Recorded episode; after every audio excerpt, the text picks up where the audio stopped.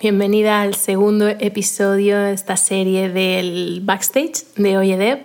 En esta vamos a hablar, después de haber hecho la semana pasada los dos primeros años, año y poco, de Oyedev, ¿no? la época del, despegue. Eh, hoy vamos a hablar de los cuatro años que le siguieron y que yo llamo la época de las turbulencias. Es verdad que, y tendría que decir, por si no escuchaste el episodio del 15 de septiembre de la inauguración de esta temporada, no escuchaste la historia del pececito, el cuento que, os conté, ¿no? Em, pues em, si no lo has hecho, por favor, te animo a hacerlo a continuación de este. Eh, verás que, que, que, yo, siendo una persona sensible e intensa, o da igual la palabra que le queramos poner, una persona que siente las cosas fuerte y que, y que lo que le sucede en su vida personal no puede ser separado ni aislado quirúrgicamente de lo que sucede en su vida profesional ni al revés. Para mí todo es lo mismo y me afecta de la misma manera y una cosa tiñe a la otra sin remedio. ¿no? no puedo hacer una pared y fingir que todo está bien y ponerme a trabajar cuando no, yo no estoy bien. Por tanto, lo que pasó en estos años es que, y las astrólogas tienen una respuesta para esto, porque, y yo también, no la voy a contar, pero vino un momento delicadito en mi carta y pasaron muchas cosas que para mí fueron difíciles y también muy positivas porque han sido mis años de crecimiento interno pues, pues, pues más grandes, ¿no? Pero eh, me permitirás, aunque esto es el backstage y se trata de hablar de los intríngulis del negocio en sí, lo tengo que anclar literalmente a, lo que pasó en mi vida personal.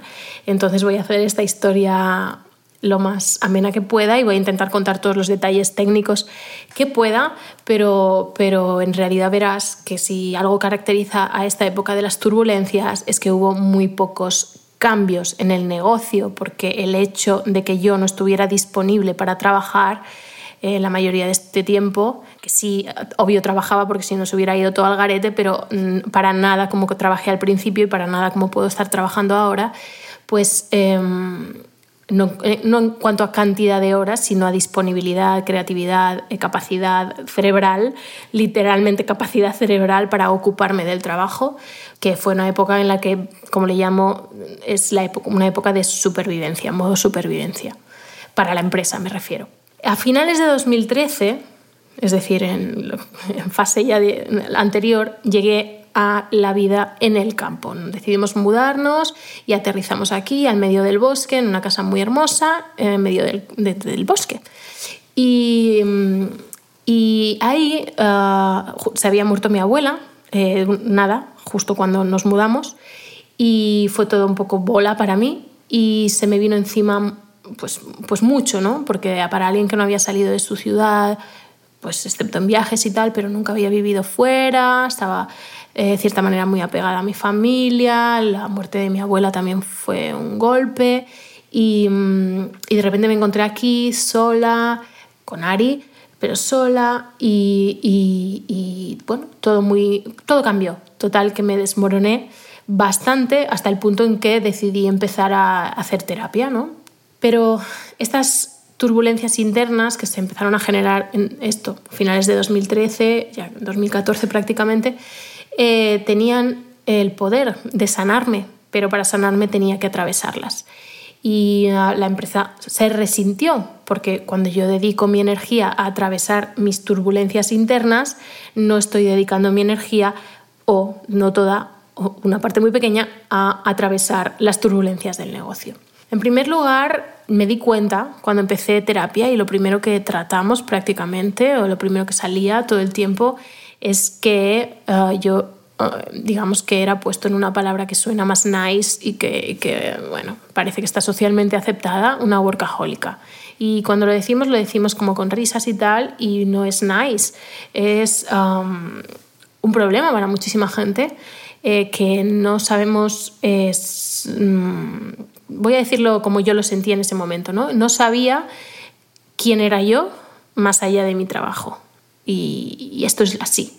Eh, no, se me ocurría quién era yo eh, qué cosas me definían si no pasaba por mi capacidad de performance en el área profesional o en los estudios. Entonces me di cuenta además que, que no estaba trabajando desde el amor o desde el yo o desde el estar conmigo, sino desde el miedo, desde la necesidad de gustar, de tener éxito y de que las cosas funcionasen por aquí, ¿no? Ganar dinero, etc. Ah, en aquel momento solo sabía que estaba mm, mal porque empecé a ver poco a poco lo que yo era de verdad. Empecé a conectarme poco a poco a mí por primera vez. Y eso eh, obviamente era un proceso difícil y se sentía mal y oscuro, pero a la vez era una maravilla una maravilla poder estar haciendo eso y dedicarme ese tiempo. Entonces, en la empresa seguí vendiendo lo que ya tenía.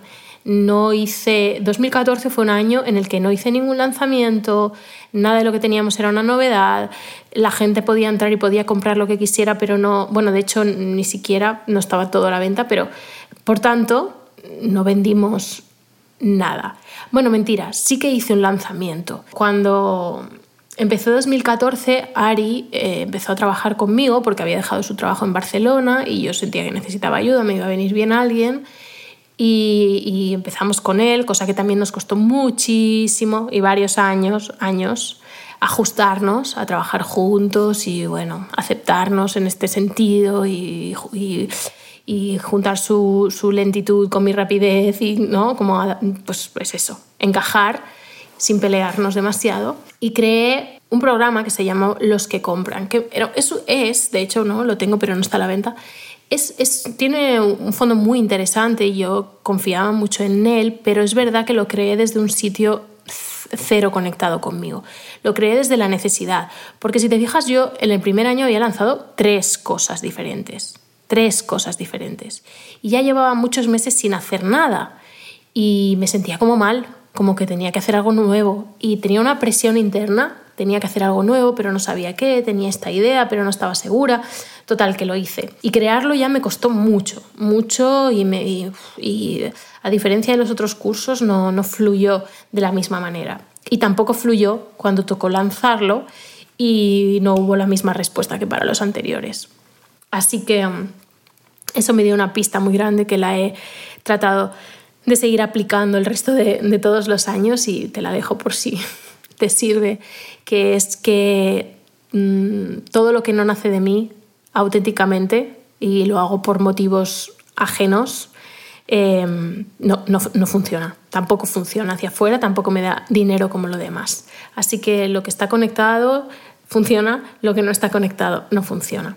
Ese año también me fui a Islandia de viaje yo sola y era la primera vez que viajaba sola en mi vida y fue también un, trance, un trance y estuvo muy bien, fue muy genial y, bueno, me, me, sirvió para mí, ¿no? Era como un reencuentro conmigo misma en una época pues que había sido muy oscura y además a final de año probé otra cosa y esto sí que me nació a mí y funcionó muy bien y decidí probar el hecho de, crear un grupo de mastermind. Eh, se llamaba Masterwomind y eran, era, quería hacer un solo grupo, pero tuvo tanto éxito que acabé haciendo, me parece que seis o siete grupos. Y me di cuenta de que me gustaba mucho, que era una semilla interesante, pero que yo no quería eso, no quería estar atendiendo a la gente de esa manera pero me interesó mucho lo que conseguía el efecto, así que decidí investigarlo, dejarlo en la recámara, no ofrecerlo más de momento y no, no lo he vuelto a ofrecer. Pero bueno, tenía un punto que me parecía muy, muy interesante, solo que no, yo no estaba tampoco ni con ánimos ni con ganas de, de dedicarme a la gente individualmente, aunque fueran grupitos pequeños. Lo que pasó ese año, sin embargo, es que como solo habíamos hecho estos lanzamientos, uno que fue un flop y este que estuvo bien, pero, pero no, el precio no era como para que nos diera este único lanzamiento dinero para todo el año, ni mucho menos, pues ese año hicimos muy poco dinero, menos dinero que el anterior. Y, y, de hecho nos fuimos quedando, ¿no? los gastos para nosotros, no mirábamos mucho los números, eso también hay que decirlo, por no decir nada. Así que un día me encontré, como a finales de 2014, que, que no teníamos mucho dinero más para las cosas personales, no la empresa, quiero decir, porque estaba todo mezclado en aquel momento. Y me entró un poco de pánico porque yo soy una persona pues que le gusta tener dinero ahorrado y de repente aquello iba bajando y no y bueno y, me había despistado porque como estaba tan metida en mis cosas me había despistado. Y me entró el ansia así que llamé a mi amiga Laura Rivas que en aquel momento pues ya éramos amigas avanzábamos con los negocios en paralelo ella era bueno mucho más popular que yo y no solo popular sino que ganaba más dinero así que para mí siempre ha sido un referente de, cómo relacionarse con el dinero de una manera más más em, no solo sana, sino, sino lógica y realista. Y, le pedí una sesión y nada, pues me ayudó mucho simplemente a clarificar, ¿no? porque yo estaba un poco hecha, hecha lío, hecha lío. Y, decidí, decidí relanzar el ideatorio eh, con un precio más alto y lo que hicimos fue durante cuatro meses, Ari y yo, no vimos literalmente la luz del día.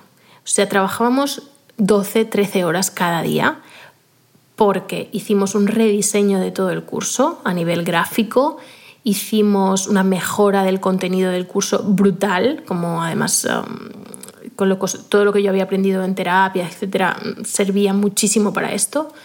Hicimos la clase de química emprendedora, la creamos por primera vez, que fue un hit, nadie había hecho una clase de ese tipo, con esos recursos gráficos, con esa especie de juego, ¿no? las que no hayáis entrado, pues tendréis oportunidad cuando, cuando abramos el ideatorio de nuevo, porque todavía la usamos.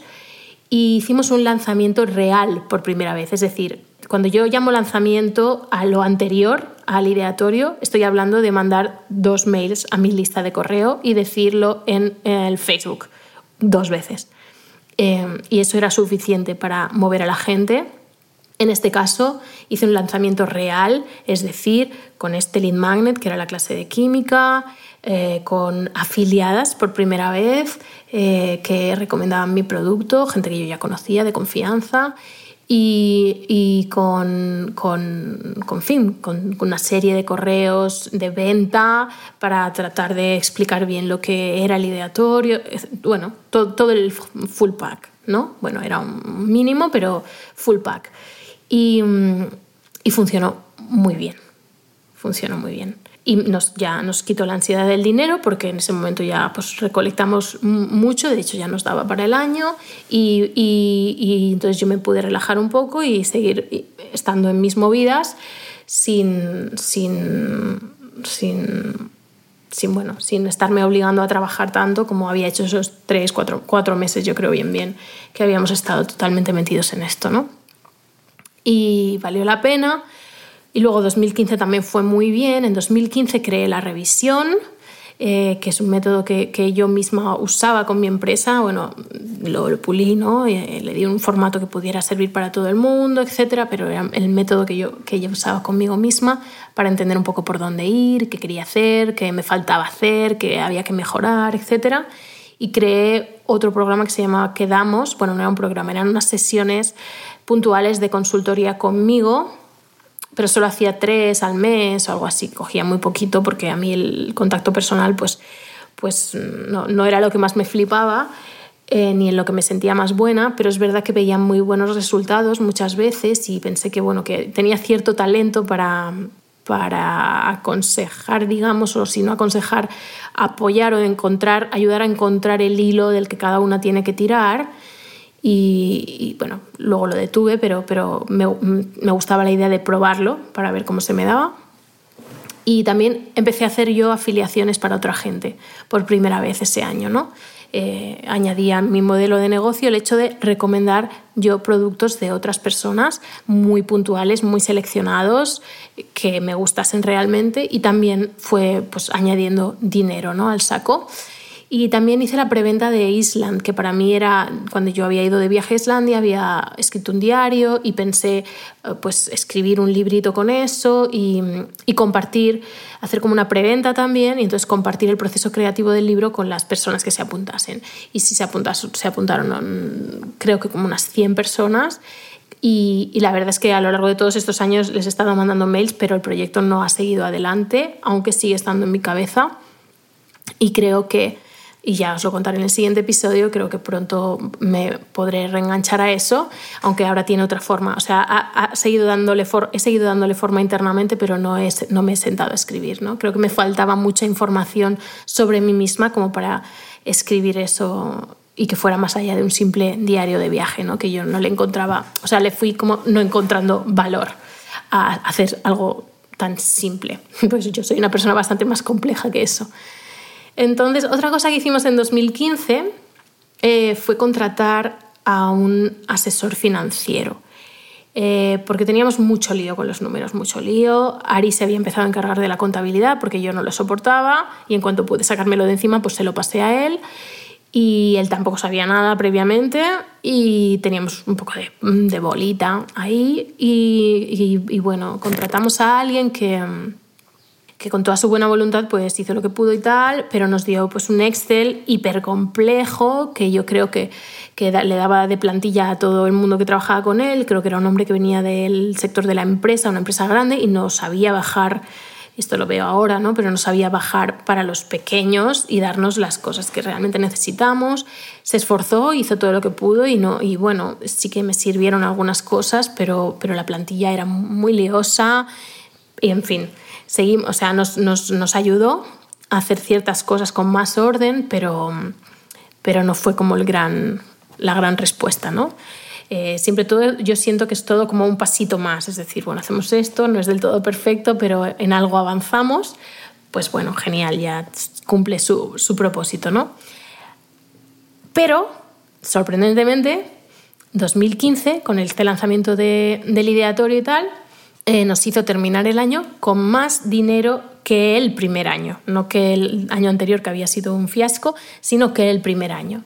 Por tanto yo pensé, ok, ok, puedo, puedo sufrir y, y, a la vez ir haciendo, ¿no? Pero ese año emocionalmente no estuve mal, estuve, estuve bien, tengo que decir que estuve bien, iba a terapia y estaba descubriendo cosas y tal, pero emocionalmente estaba bien. Por tanto, en paralelo el año fue muy bien y yo pude trabajar, o sea, ya habéis visto ¿no? que estaba con em, esos cuatro meses trabajando a tope en el ideatorio sin ningún drama, o sea que, que, en paralelo podemos decir que yo emocionalmente 2015 fue un año mm, decente. Pero en 2016 empezamos y decidimos eh, cambiar la plataforma de entrega de los cursos. Ah, por cierto, creo que en 2014 o 2013 dejamos de usar eYankee que es lo, que os dije en el primer episodio, que es la plataforma como para entregar los cursos y así, un pequeño enlace, eh, por una plataforma un poco más robusta de venta de, productos online, que es un plugin que se pone en, en, el WordPress, que se llama WooCommerce. Entonces al principio funcionábamos solamente con WooCommerce, pero seguíamos entregando los cursos en formatos, mm, digamos, dentro de la web, con páginas em, protegidas o con unos eh, zips que se mandaban o por correo y enviábamos eh, adjuntos, etc. ¿no? O sea, era un poco precario igualmente. Pero en 2016 decidimos cambiar la plataforma de entrega de los cursos y que las usuarias, las alumnas, pudieran desbloquear, o sea, se les desbloquease automáticamente el material de cada semana y accedieran con su contraseña y su usuario a la plataforma y allí pues todos los cursos que hubieran comprado estuvieran activos y los que no, pues no. Y eso en sí fue mucho trabajo, fue bastante lioso. Y voy a reiterar aquí, es que parece que siempre me quejo de lo mismo, pero para nosotros ha sido muy importante. El tema de los programadores eh, de las webs ha sido el tendón de Aquiles de nuestra empresa hasta que encontramos al, que trabajamos actualmente. Y horrible es decir poco, ¿vale? La web, como dije, empezó mal desde el principio, todo fueron parches desde entonces, cada vez que contratábamos a una persona nueva eh, lo intentaba parchear todo para que funcionase lo que no funcionaba, pero eh, no se limpiaba nada, ¿no? Y yo, claro, son cosas en las que pues ni yo ni Ari sabemos, ¿no? Por tanto, confiamos en lo que nos dice el experto de turno y nos encontramos con muy poca profesionalidad, o gente con la que no sé si no encajábamos o no nos comprendían, yo no comprendía nada, no entendía por qué no se podía hacer, o era mucho trabajo, mucho dinero, mucha energía tirada a la basura. Trabajo y energía, bueno, pero dinero también, ¿eh? tirado mucho dinero aquí. La web cada inicio de temporada, cuando, cuando empezábamos en septiembre y yo volvía a retomar el correo con un post o lo que fuera, cada vez petaba. O sea, era clásico que el, primer día de la temporada la web estuviera caída porque eh, X gente intentaba entrar a la vez a ver el, el, post o lo que yo hubiera escrito. Y una diría, pues qué suerte, porque tenías gente. Y yo, ya, pero no, o sea, no eran dos, dos millones de personas intentando entrar, ¿sabes? Y podían ser tres mil o no sé. Entonces, eh, bueno, siempre nos daban soluciones más grandes de las que necesitábamos en realidad, lo que nos hacía gastar más dinero y emplear más tiempo en implementarlo. O sea, eran como malas asesorías y malas ejecuciones. O sea, mm, ojo aquí porque la web, no me cansaré nunca de decirlo, en un negocio online la web es tu casa. Y si es problemático, te da muchos problemas. Y nosotros hemos cargado con esto durante mucho tiempo. Mucho tiempo. Problemas por todos sitios en la web. Es como si fuera una, como si hubiéramos comprado una casa vieja a la que todo el día le tienes que estar haciendo arreglunchis, malos arreglos, porque ni siquiera el paleta que viene lo hace bien y tiene que venir luego otro y hacerlo mal sobre lo que ya ha hecho mal otro. Y esto así de continuo. Pero en 2016 lo que pasó es que mi padre se puso enfermo en primavera y empeoró muchísimo, muchísimo en agosto, o sea, en verano. Y, cuando yo empecé a remontar emocionalmente, pues ya era a finales de septiembre. Y cuando me empecé a sentir un poco mejor, mm, pues, pues de repente se perdió nuestra perra en diciembre eh, en el bosque, totalmente aleatorio, un día cualquiera, desapareció. Y y en esos momentos, en diciembre, teníamos un lanzamiento de mi diario programado. Lo hicimos porque ya estaba todo preparado, ¿no? De hecho, habíamos cambiado diseño, habíamos añadido materiales y también lo hicimos porque el programa no requería mi presencia en directo porque no hubiera sido sostenible. Era simplemente pues, que entrase la gente y lo, y lo consumieran solas prácticamente. Así que lo, lo capeamos como pudimos, pero fue horrible literalmente y, esa segunda mitad de año eh, de 2016 fue un poco como si no existiera en Oyedev, no hicimos nada más que este, este lanzamiento de un programa que ya existía. Eh, suerte que, pues, como no son programas nuevos cada vez, ya sabemos lo que tenemos que hacer, sabemos más o menos los mails que vamos a mandar, hacemos ciertos retoques y tal, mejoramos cositas, pero no hay que hacer nada de cero, que eso sería muy difícil y no sería sostenible si yo no estuviera bien emocionalmente para trabajar.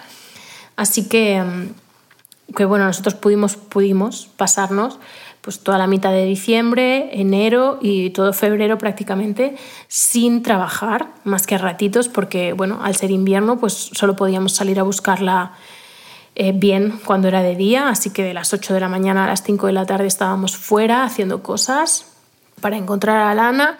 Cuando llegábamos a casa, pues aparte de estar llorando todo el rato que pudiéramos, pues intentábamos trabajar y avanzar lo que se podía. Y con esto pues ya nos plantamos en 2017. Y no pudimos no lanzar el ideatorio porque el ideatorio en esos momentos era el 80% de nuestra facturación anual. Así que hicimos una versión mínima de lanzamiento con lo mismo del año pasado y sin cambiar absolutamente nada y también fue bien, lo que también a mí me dejó tranquila, ¿no? Porque parece que siempre una tiene que estar cambiando, mejorando, y es como, bueno, pues mira, he vuelto a hacer lo mismo exactamente que el año pasado y ha vuelto a funcionar exactamente igual de bien que el año pasado. Así que, que bueno, mucha calma interna con esto. Eh, pero a principio de marzo, cuando estábamos a punto de lanzar el ideatorio, a punto, a puntito, me di cuenta con mucho alucine que estaba embarazada. Y ya tres semanas después me empecé a encontrar fatal y ya no podía ni abrir el ordenador durante todo lo que quedó de embarazo prácticamente. Así que ante esta nueva realidad imprevista, Ari cargó de repente con todo lo que hacía yo, excepto pues, las newsletters, y las hacía como podía, o sea, mal, las hacía el día de antes, me salté algunas porque no podía, no podía llegar. Ari de repente em, se dio cuenta de, de, lo, de, lo, difícil que era ¿no? estar en mi pellejo, estaba muy estresado, la verdad es que se hizo cargo de todo pues muy bien, pero, pero lo sufrió, no dormía bien, estaba realmente estresado. Y decidimos contratar a nuestra primera empleada, a alguien que trabajase con nosotros porque ya, ya vi que no tenía pinta de que me fuera a encontrar mejor y de que cuando naciera el niño probablemente iba a ser peor. Así que hicimos un proceso de selección que para mí fue muy complejo. Empezó en verano la, la, chica que elegimos. Eh, creo que no hice muy buena elección, no, nunca había hecho un proceso de selección, no sabía tampoco cómo hacerlo muy bien, eh, no sabía en qué fijarme exactamente, eh, me fijaba como en el feeling que me daban, pero era muy difícil la distancia. las chicas, me pasaba yo la entrevista con ellas hablando yo y contándoles y ellas pues no les hacía hablar nada, cosa que es un error completo y básicamente la mataba a audios, estaba todo el día mandándole audios, pero explicándome muy mal porque tenía la cabeza en otro sitio completamente y me explicaba como el culo. La chica pues tenía muchas ganas, en principio, eh, eso parecía, pero las fue perdiendo poco a poco a fuerza de, yo creo, de mala comunicación y de dificultades, ¿no? Porque éramos tres, pero solo estaba Ari, pero yo tenía todos los datos y las instrucciones, pero ella estaba lejos y no fue muy buena experiencia para nadie aunque bueno, evidentemente pues, cierto trabajo pues sí que nos lo, nos lo sacó. Un par de meses antes de dar a luz convertimos eh, lo que había sido hasta entonces un, pues, un, trabajo autónomo, ¿no? yo estaba simplemente facturando como autónoma, y lo convertimos en una, en una sociedad limitada, en una SL. Eh, lo convertimos, no, lo convertí yo porque no, o sea, soy socia única todavía. Cualquiera diría que debería haber metido a Ari, pero soy muy mm, celosa de mi negocio y aunque tengo previsto en algún punto hacerles socios y seguimos trabajando juntos, eh, no quise empezar así, me sentía que eso era mío y que bastante hacíamos ya compartiendo un hijo. Así que esto seguía siendo mío y si nos separábamos quería que fuera, siguiera siendo mío ¿no? y no tener que repartir nada con nadie. ¿no? Ya le pagaba su sueldo y, y me parecía suficiente. Todo que es mi, mi, mi, señor esposo, que no estamos casados. Pero bueno, eh, para que entendáis también mi vivencia ¿no? respecto a mi negocio. Yo nunca había querido tener empleados, jamás. Eh, había empezado simplemente con, pues lógico, los programadoras o programadores y, y pues una gestoría y me hubiera encantado mantenerme así. La vida no me lo trajo de esta manera y de repente estaba con Ari, que ya fue difícil de por sí, y luego estaba con esta chica porque estaba embarazada y de repente había crecido esto y yo me tenía que poner una SL ya, tal y como me recomendaban la gestoría. Yo no lo veía claro, me parecía un compromiso muy grande tener una sociedad, me daba mucha angustia pensar que, que si quería cerrar, tenía que hacer trámites, pagar dinero, eh, gastar dinero, eh, no iba a ser inmediato, ¿no? O sea, burocracia de por medio. Em, el mismo motivo por el que no me he casado, que es que me da pánico tener que descasarme y tener que no poder dejar a alguien y chao, sino tener todos los trámites de por medio, pues, pues me pasa esto con la empresa, ¿no? Eh, pero bueno, la verdad es que me puse en mi sitio y ya vi, y llevábamos mucho tiempo, yo estaba segura de que quería seguir con esto, no había motivo por el que no hacerlo y bueno, eh, financieramente tenía más sentido hacer la SL que seguir pagando mm, los impuestos desde la autónoma. Así que, que bueno, finalmente lo hice, pero como socia única. Y entonces nació Rai y seguí sin trabajar porque con él era imposible, era un niño que mm, bueno, necesitaba mucha, mucha, mucha, mucha, mucha, mucha, mucha presencia y atención, que es justo lo que yo hubiera deseado no darle, porque mis ganas eran de ponerme a trabajar como una loca, pero bueno, me vino bien.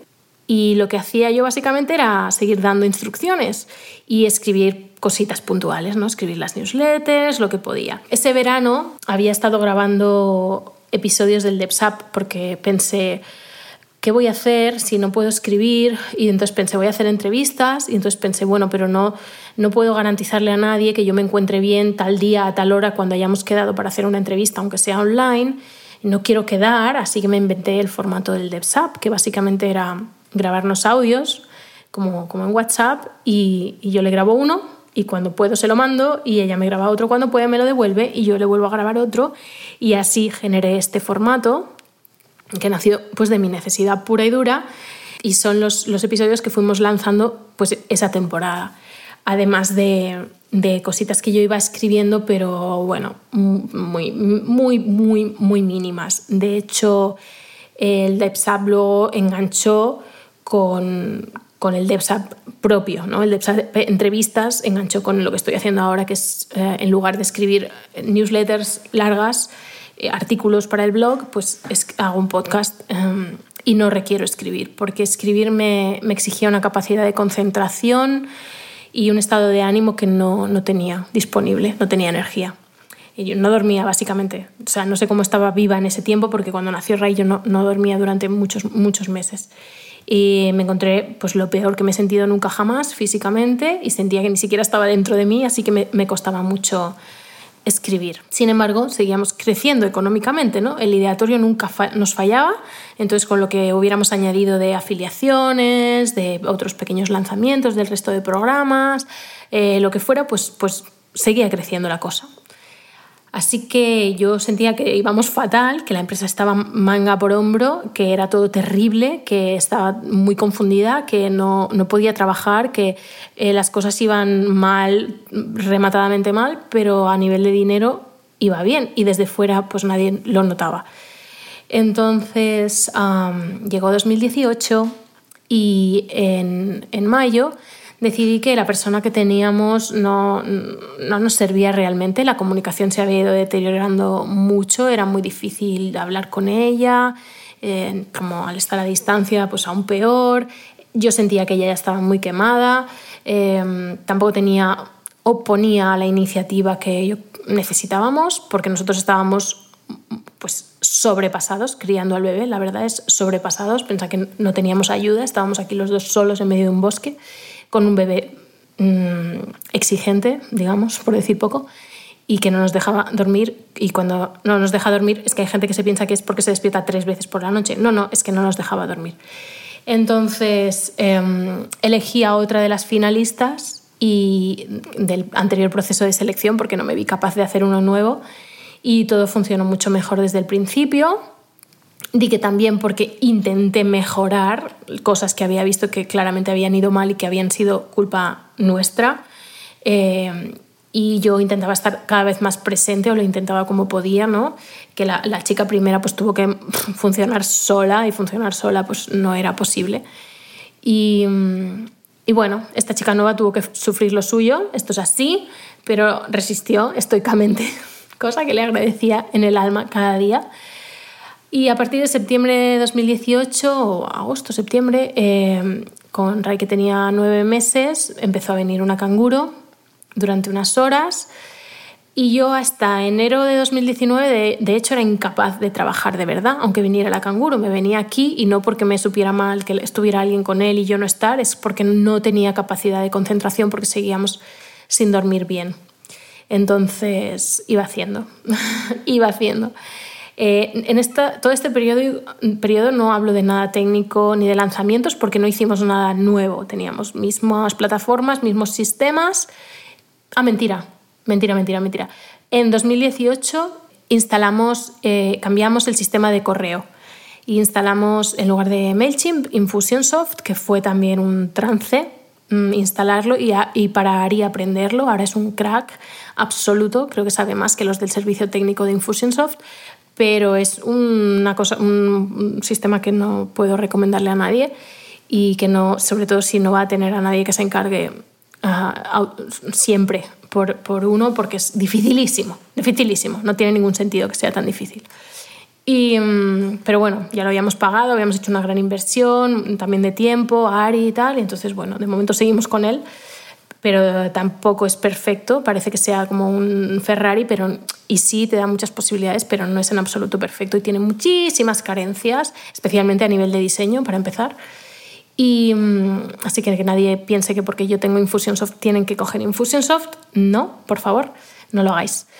Y, o sí, hacedlo, pero, pero bueno, con ciertas condiciones. Que aparte de eso no habíamos hecho nada, eso es lo que mejoramos ese año era, yo creo que todos estos años, ¿no? Como especialmente desde que nació Ray, que no dormíamos, o sea, yo lo que tenía sensaciones de, bueno, aquí lo que tenemos que hacer es sobrevivir, hacer lo mínimo que podamos hacer para que esto no se hunda y no intentar mejorar nada ahora mismo. No es momento de mejorar, es momento de sobrevivir. Y con esto llegamos a 2019 y esto me deja en el siguiente episodio. Eh, ya voy a cortar aquí y el cambio vino porque empecé a dormir mejor y ya os contaré cómo. Y, eso me permitió volver a mí misma y poder volver a coger las riendas de, de todo y salir un poco del, del oscuro pozo del posparto. Y bueno, en fin, que mm, se me está haciendo largo este, ¿eh? pero, pero son muchos años, claro, y, y sé que es posible que, que, lo que digo no le sirva para nada a todo el mundo y que, y que, como siempre, tengáis que entender que estas fueron mis circunstancias, no las de nadie, y que, y que posiblemente no vais a poder aplicar eh, nada, ¿no? Bueno, eh, o, simplemente coger algunos de los consejos respecto a la elección de personal, la manera de contratar, etcétera, ¿no? Cosas que os he ido dejando con toda la intención. Bueno, creo que se nota y, y creo que es lo importante que, que mi manera de trabajar, como ya he dicho, no está separada de mi manera de vivir y creo que esa es la clave por la que mucha gente siente que trabajamos diferente, que somos verdad, que no estamos aquí por ganar pasta, que estamos haciendo lo que podemos como cualquiera y que somos muy honestos y que no fingimos ser grandes nada. Eh, porque no solo porque cuente yo estas cosas, sino porque mm, creo que se trasluce que, que con total transparencia que, bueno, que a veces hay épocas mejores, hay épocas peores, que cuando tengo que hacer cambios y comunicarlo los hago, que no me importa eh, decir que tengo que dejar de escribir o que estoy haciendo un podcast simplemente porque no tengo energía para escribir. Eh, y yo creo que las, las lectoras que estáis conmigo desde hace años esto lo, lo sabéis y lo tenéis claro y pienso, pienso, o algunas me lo habéis trasladado así, que es una de las cosas por las que seguís aquí, ¿no? Por esta verdad. Pero esta verdad no existiría si yo no pudiera ser verdad conmigo misma. Y esa es la clave. Esa es la clave por la que siendo verdad conmigo misma, o intentando serlo, ¿no? Porque es un proceso muy difícil ser verdad con una misma, eh, puedo ofrecer lo que ofrezco, de la manera en la que lo ofrezco y, y tener una, una manera de, de, trabajar en mi empresa que, que, valora pues, tener los mejores programas, eh, mejorarlos año tras año, hacer lo que podemos debajo para, para que, que, aquí me he saltado muchas cosas, obviamente, que hemos hecho. ¿no? no eh, los programas los hemos seguido mejorando cada vez. Cuando no estábamos trabajando en uno, estábamos trabajando en otro, aunque fuera muy lento y por debajo. ¿no? Y lo presentábamos pues cuando éramos capaces de presentar algo mejor que lo que había antes.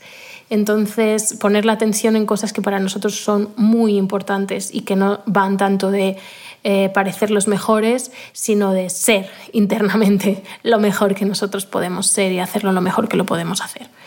Entonces, bueno, desde aquí si, a ti también te interesa el tema de crear productos digitales o piensas que es un modelo de negocio que podría servir para ti, para tu empresa o para tu futuro profesional, te invito a visitar oyedev.com barra clase y, y ver cuando esté disponible, si es que no está, según cuando lo escuches, la clase Cómo ganar dinero online sin vender tu alma al diablo, que va un poquito de esto, pero específica, específicamente en cuanto a la venta de productos digitales formativos.